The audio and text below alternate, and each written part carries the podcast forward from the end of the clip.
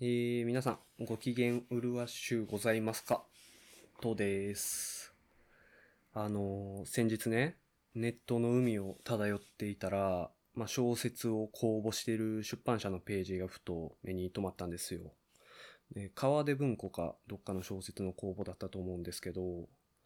で、応募要項バーって読んでたら、まあ、2万字程度の、まあ、小編の募集で、まあ、受賞したら雑誌とかに掲載されて、まあ、賞金は、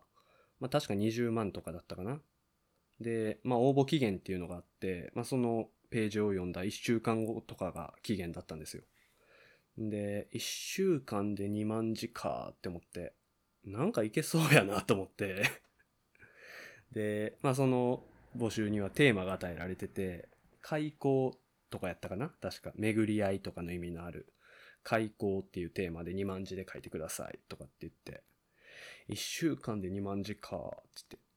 俺ならいけんじゃないかと思って。俺こんな、ポッドキャストとかやってペラペラペラペラペラペラ喋ってるし、まあ、その時休みもね、多かったんで、これいけんじゃないと思って。で、まあまずはさ、そういう時って何と言ってもイメージトレーニングじゃないですか。何事も。まあ、作品のさ、内容とか、プロットとか、まあそういうの一旦全部置いといて、まあ受賞後のインタビューにはどう答えるか的な方のね、イメトレとかしてて、書き出すことも何もしてないのに、受賞したらどういう質問くんねやろうな、みたいな。どう答えたろうかな、みたいなことをずっと一生懸命考えてて、まあなんか、天才肌風のね、なんか受け答えとかも考えてて、なんか、いけそうやなと思って書いてみたら、なんか、受賞しちゃいました、みたいな。これ天才肌っぽいこういう受け答えの方がいいかなとかさ。あとは、な、いい子ちゃんバージョンとかも考えてて、祖母を少しでも安心させることができてたら嬉しいです、みたいなんとか。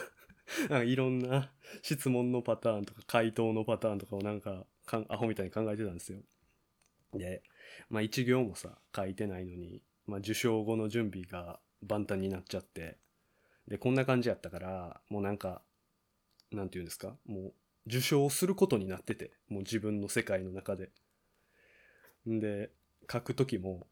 ああ、俺これ今から受賞作品書くんやな、みたいな感じになっちゃって。もうすごい当たり前みたいな顔で。で、あのー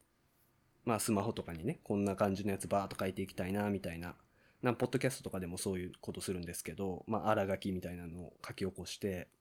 で、まあ、それとか読んでてもね、あの、ああ、これが、こう、一週間後受賞する作品の荒書きか、みたいな 感じで思ってて。で、まあ、この荒書きとかを書いた時点で、まあ、期限まであと3日とか4日とかだったんですよ。で、まあ、1日5000字ちょいとかで、まあ、よどみなく書ければいけるかなと思って。で、まあ、残り3日4日とかで、やっとこさ、執筆に取り掛かったんですけど、これがまあ書けない。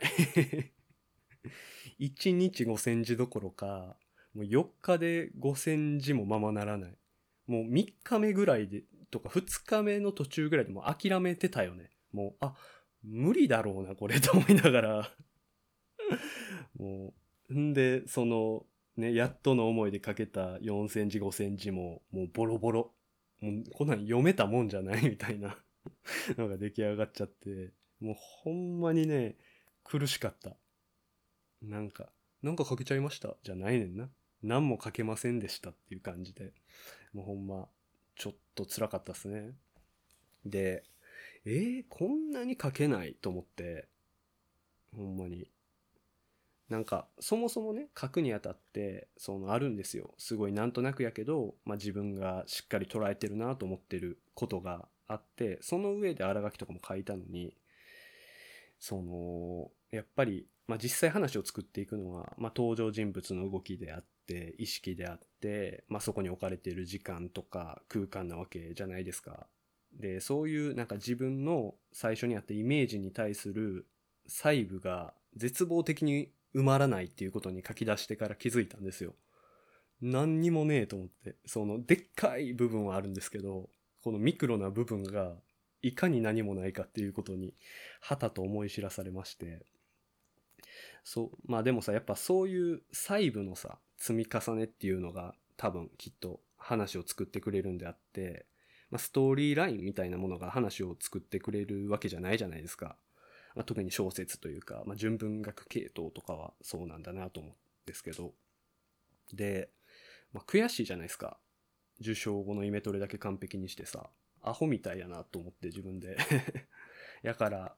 まあその受賞するとかもしないとか、まあ、そういうことを一旦もう全部どうでもいいと思って、その、書けるようになりたいなと思って。なんか、すごい、なんて言うんだろうな、書いてる時とかは、使ったことない筋肉使ってるみたいな、そんな感覚だったんですよね。なんて言うんですかね。その前を向いてる意識の中に、盲点みたいなのがいっぱいあって、その盲点に書かないといけないことがいっぱいあるみたいな。やから、なんか、極端に言ったら、なんか、書く、小説とかを書くためには、なんか見えてないものを視界に引きずり出さないといけないんじゃないかみたいな。しかもできるだけ嘘はついちゃダメみたいな。なんかそういうことを、あの、そういうゲームをやってるような感覚だったんですよ。で、そういうゲームが下手くそすぎて何もできなかったんですよね。で、まあ、Google さんのね、検索窓の方に、小説、スペース、書きたい、スペース、書けない、スペース、苦しい、みたいなアホの検索履歴を残して その検索かけたら、その今日ちょっと話す、まあ、保坂和志さんっていう方の書きあぐねている人のための小説入門っていう本が出てきて、俺やんと思って。あぐねてるあぐねてると思って。一番書きあぐねてるんだから俺がと思って まあ速攻でね、買ったんですよ。ちょうど俺保坂和志のその小説は何冊か読んだことがあって、まあ結構好きな書き手だったから、この人のどんなこと言ってんだろうなと思って買ったんですよ。で、まあこの本のね、まあ結構良かったんですよ。っていうかすごい良かったんですよ。で、まあその本何がそんな良かったかって、まあ小手先とかっていうと言い方悪いかもしれないけど、まあテクニックの話とかもうほぼ出てこないんですよね。で、まあ例えば書き出しはこういう方がいいんだとかね。で、カタルシスはこうやって生み出すんだとか、読者はこういうのでその注目をするんだとか、なんかそういうテクニカルな話っていうのは、まあ、全然出てこなくて、まあ、こうしない方がいいよみたいなのとかは出てくるけど、まあ、それやって、あの、典型的なテクニックとかね、勘違いの感性にはまっちゃうから、できるだけ避けるべきだって言ってるだけで、なんか、基本的なその小説の、小説じゃない、その本の気構えは、小説、まあ、カッコ付きの、いかにも小説然とした小説を書こうとしなくていいんだってそんなことよりも、まあ、小説を書くっていう困難に正面からぶち当たって、そういうのは結局、小説を書くっていうことは結局何をすることなのかとか、まあ、小説ってそもそも一体何なんだっていうことを正面から自分で考えて、その上で生まれてくる痕跡とか、その上で書かれたものっていうのが小説なんだみたいな、そういう気構えに貫かれた本で、で、まあ俺、いかにも小説っぽいこと書こうとして書けない書けないとか言ってたなと思って、ほんまに。ちょっと、ちゃんと読んでみようみたいになって、で、読んだんですよ。で、まあ僕とかの場合ですけど、まあポッドキャストとか、まあ日常会話とかでもそうですけど、まあ言葉を発するっていうこと自体には、そんなに僕自身抵抗はないはずやと思うんですよね。こんなペラペラペラペラ喋ってるっていうことは。で、それが、まあ、物語っていう出力に切り替わっちゃった途端、まあ、しどろもどろになっちゃうっていうか、まあ、何をしたらいいかわかんなくなっちゃったんですよ。僕の場合は。で、あの、それ、それやったらば、なんて言うんだろう。すごい自然に物語とか、とりわけ小説、文学って何なんだってなるじゃないですか、気分として。で、なんて言うんですかね、すごい浅い定義かもしれないけど、まあ、やっぱり小説を書くって、まあ、人間を書くっていうことだと思ったんですね。なんか、ある具体的な人間が見てること、見てるもの、見てきたもの、感じてることとか、まあ、人間の動作とか行為とか会話とか、まあ、そういう、まあ、なんて言うんだろう、人間の生活とその歴史にまつわるものを書くっていうことから、まあ、やっぱり物語って始まってるんだなっていうふうに、まあすごいありきたりかもしれないですけど、まあそんな感想をね、書こうとするにあたって、しみじみといただきまして、で、まあ人間を描くって、まあ何でもそうじゃんと思うかもしれないですけど、小説においてはやっぱ取り分けそうな部分があるじゃないですか。まあこの保坂さんの方にも出てきましたけど、やっぱ人間の出てこない小説ってないじゃないですか。絵本とかは別やと思いますけど、その人間が出てこないなんか言葉で綴られた物語みたいなものを多分人は小説とは言わないじゃないですか。エッセイとか、なんか他の言い方をすると思うんですよね。で、まあ、もしかしたらそういうのもあるのかもしれないですけど、まあ少なくとも僕は読んだことなくて、なんだろう、それって、まあ多分言葉っていうのと、まあ人間っていうのが、まあものすごい深い関係を持ってるからだと思うんですよね。まあというか、まあそもそも、まあ人とか人的なものが出てこないと、もう物語にならないじゃないですか。で、あの、まあ今日一番したい話がこっからなんですけど、その書こうとする中で、なんか一番これ無理じゃねって思ったんが、風景を概念化して書くことやったんですよ。もうこれはほんまに、なんやこれって感じで、もう一向に書けなかったんですけど、あの、まあ、風景描写ってさ、あんまり書かない小説も多いじゃないですか。その、出来事とか、行為とか、会話とか、あとは、ま、明確に意識されてることとか、あるいは部屋の中とか、そういう人間的な空間とか、そういうのはいっぱい書かれるけど、まあ、自然とかっていう意味での風景描写って、存外書かれてないような気がするんですよね。で、まあもちろんさ、全くないってわけじゃなくて、例えばなんだろうな、風が吹き抜けていって、後ろ髪をさらっていったとか、その強い日差しがアスファルトを照りつけていて、そこらでハムシが暴れ回るように飛んでいた。もうわかんないわかんないですけど、なんかそんな感じのなんていうん、お気持ち程度というか、そのお約束、こういうのは書いとくよね、みたいな、なんかそういう風景描写はまあ、ね、いろんな小説でぼちぼちあると思うんですけど、なんか風景をわざわざ風景としてちゃんと書くみたいなことっていうのは、ま、意外と少ないような気がするんですよね。で、なん、なんだろうなと思って、で、まあ自分で書こうとしてみて、これは無理やと思って、だから少ないんやと思って、単純に多分すごい難しいんですよね。それって。で、まあさっき言ってた保坂さんの本の中にも、まあ風景を描くっていう章が最後の方か途中かにあって、まあそこが一番個人的には面白かったんですけど、その、その保坂さんが言うにはね、まあ、風景っていうのは、まあ、書き手と読み手っていうのを、まあ、一番深いところで繋いでくれる回路なんだ、みたいなことを言ってて、で、この回路っていうものが読み手と書き手の間で繋がってないと、その上にあるメッセージとかテーマとか、まあ、そういう伝えたいこととかも、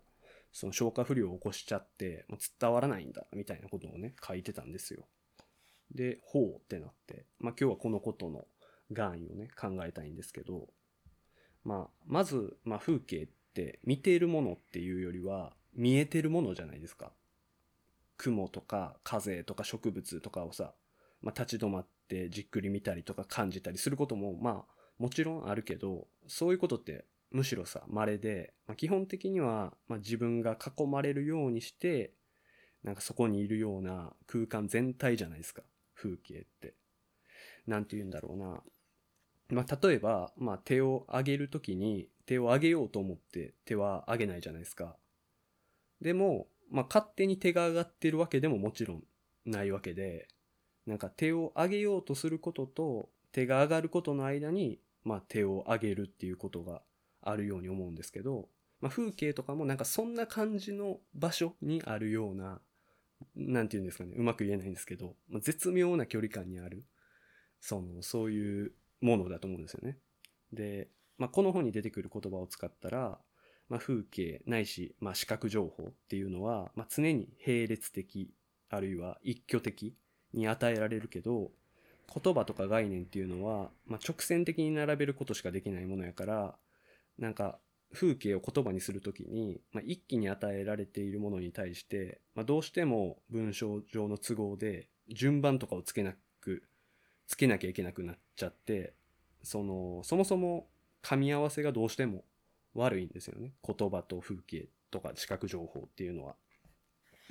だから、その見えてるものを、まあ何らかの意味で、その見ているものに変換して、さらにそれを概念化して、それにある種順番をつけて書いていくっていう作業に、まあ、なるんだと思うんですけど、でもそんなん言ったってさ、見たら一瞬なわけじゃないですか。ね。で、それを見たら一瞬のものを、まあ、読者っていうのは文字列から空間を構成し直さないといけないっていう意味のわかんない作業を やらされるわけですよね。で、俺、僕個人的にこの作業すごい苦手で、その小説とか読んでる時も、そのどこに何があって、登場人物は何を見ていてみたいなものを一つ一つつぶさに正直イメージしてるかって言ったら、あんまりしてなくて、そのストーリーラインだけつかめたらいっかってなっちゃう時が多々あるんですよ。で、この作業自体結構苦痛なんです。読み手としても結構しんどいし、書き手としてもしんどいんですよね。きっと多分この風景を言葉に起こすっていうことは。見たら一瞬なのにね。で、まあ例えばさ、一個一個をその分割して順番に注目していくみたいな感じで、まあ意識、自分の意識っていうのが流れてくれてるんだったら、まあもうちょっと書くことも簡単だったかもしれないと思うんですよね。例えば植物見て、ああ、こんな植物なんやって言って、空見て、今度雲見て、あ、入道雲だ、あるなって思って。で、今度地面見て、あ、影の形が面白いなって思って、みたいな。なんか、そんな感じやったら、まあなんか文章も、何ちゃんと並べていくのも簡単なんかなって思ったりはするんですけど、でもまあ、基本的にはそうなってなくて、まあ意識に対して全部一気に与えられてて、なんなら見えてないものも含めて全体がそこにあるわけじゃないですか。で、その概念っていうのは、言葉っていうのは、まあそれを分割することによって成り立ってるから、どうしてもそこを翻訳するときに暴力までな、暴力的なまでの力っていうか、まあもっと強い言葉を使ったら、どうしてもそこを翻訳するときに嘘みたいな感じになっちゃうじゃないですか。嘘が混入しちゃうと思うんですよ。それを並べたりっていうときに。で、まあこれは風景とかだけじゃなくて、その、例えば内面とか感じてることとかもそうなんだと思うんですけど、まあなんか人間の意識って、まあどっかしら概念をつないでいくこととかと噛み合わせの悪いところがやっぱりあるんだなと思うんですよね。まあ言葉にならないじゃないですけど、小田和正の。まあほんまにいっぱいある。そんな言葉にならないことなんか普通に、みたいな。いっぱいある、そんなことって言って。普通にあるって言って。で、あのまあ、内面の話とかをさっきしたから、もうちょっとするんだったら、まあ、例えば私はこう感じてるんだとか、私はこう思ってるんだっていうことを保証できるのってやっぱり自分だけですけど、その自分、その自分だってさ、その言ったことによって、そう思ってたりそう感じてるっていうふうに思ってるだけで、自分の中にあったものが本当にまんま、なんて言うんですか、それかって、究極わかんないこと多いじゃないですか。こう思うんだって、こう思うんだって言ったものの、こう思うって何みたいな。その、え、俺の中にあったものはこれなの？みたいな、その、そういうことになることも多々あるじゃないですか。僕結構あるんですけど、なんかちょっと嘘ついてる気がするな、俺みたいな。でももう言っちゃったし、みたいな。だからなんか、しかも言ったことによっって、もう内面が作り上げられるみたいな、その逆向きのね、力も働いたりするなと思いますけど、まあだから言葉って、まあ自分の思いみたいなものさえ多分作れちゃうみたいな変な力があるんだろうなと思うんですけど、で、まあもうちょっと風景のね、話を掘り下げたら、まあ言葉とか概念って、まあ、カテゴリー的なものっていうか、まあそもそも抽象性を帯びてるじゃないですか。なんか、まあ対照的なものがやっぱり伝わりやすいかなと思いますけど、まあリンゴっていう言葉は、まあいろんなリンゴっていうのを束ね上げてくれてるもので、実際のね。概念としてはやっぱり抽象的で、もちろんそこにいろんな形容詞とかをつけて、その具体性を持たせることもできるけど、例えば、腐食の進んだリンゴとか、ちょっと青みがかったところのあるリンゴとか、まあちょっと詳しく説明することはもちろんできるけど、まあその形容詞ももちろん概念なんやから、その、やっぱり結局堂々巡りかっていうか、まあその形容詞を多分いくら重ねても、このリンゴには多分たどり着けないじゃないですか。まあたどり着くっていうのが、まあそのお互い同じリンゴを思い描くっていうことならですけどやしそもそもなんかこのリンゴをなんとか厳密に表現しようみたいな描写があったとして別に多分そんな面白くないしまあやからその言葉って数とか生と死とかさ退屈とかなんかそういう抽象的なものとかあるいは生活の中で僕たちが用いる範囲の事柄とかものとかは、まあ、表現するの結構得意やけど、まあ、多分ある一線からままならなくなってきますよね。で、まあ今は具体性の話をしてますけど、その具体性っていう概念自体はまあ抽象的な概念なんだから、まあ、だから今の話をまあ理解はできるわけじゃないですか。で、まあさっきの話を、リンゴの話を風景描写に置き換えると、まあ、例えば道がどんな風に曲がってるかっていうことを表現できるカテゴリーって、まあ、例えばうねってるとか、まあ、何回曲がってるのが見えるとか、まあ、ジグザグとか直線とか、まあ、比喩を使うとか、まあ、そういうところになってくると思うんですけど、まあ、やっぱそういう一つの道って見えている道っていうのを表現するっていうのにもやっぱり限界はあるし、まあ、そんなにね表現っていうか形容詞とかを重ねに重ねていくっていうことが、まあ、小説の問題意識じゃないだろうから、まあ、やっぱりどっかで作家は取捨選択をしてるんだろうなって思うんですね。で、まあそういう意識の流れとか知覚とか具体性とか、まあそういうすごい今まで言ってきたような分かりやすいつまずきの意思がある中で、まあ、それでも、まあ、なんで風景を描くっていうことに意味があるのかっていうことを考えるときに、まあ、これ保坂さんさっき言った保坂さんがすごい面白いこと言ってて、まあ、そういう暴力的な、まあ、僕の言葉で言ったらちょっとした嘘みたいな作業を遂行しようとした苦しみの痕跡が文体として現れるんだみたいなこと書いててほえーと思って。でまあなんでそれが文体になるのかって言ったら、まあ、そこにはその風景を描こうとするっていう行為のただ中にその作家の身体があるからなんだみたいなこと言っててそのさっき言ったみたいな取捨選択とか風景がどんな観念を呼び寄せてくるかとかあるいは並列的なものを直線的に並べる直す時にその書き手の身体っていうのが体っていうのが出てきてそれが文体として、まあ、読み手と共振する余地を与えるんだって言ってで、まあ、他の心理描写とか会話とかっていうのは、本当の意味では、その作家の、作者の身体が介在してないから、その風景描写っていうのが、まあ、回路になって、まあ、書き手と読み手をつないでくれるんだっていうふうに、まあ、言い切ってたんですよね。で、まあ100%とはね、これに言わないにしろ、まあ、確かにそうだなって思うところは結構僕はあるんですよね。で、でもこれって何かを書くときにもう苦しむことが前提とされてるじゃないですか。その、そのスルスルスルスル出てくること書いてりゃいいってもんじゃないぞっていうことでもあってさ、結局。いや、それはきついっすわ、保坂さんって今、僕は若干途方に暮れてますね。で、まあ今週は、今回はここまで。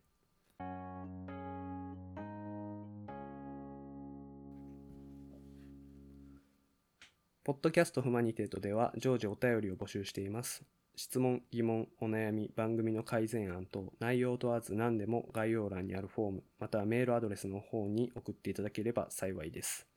ではまたね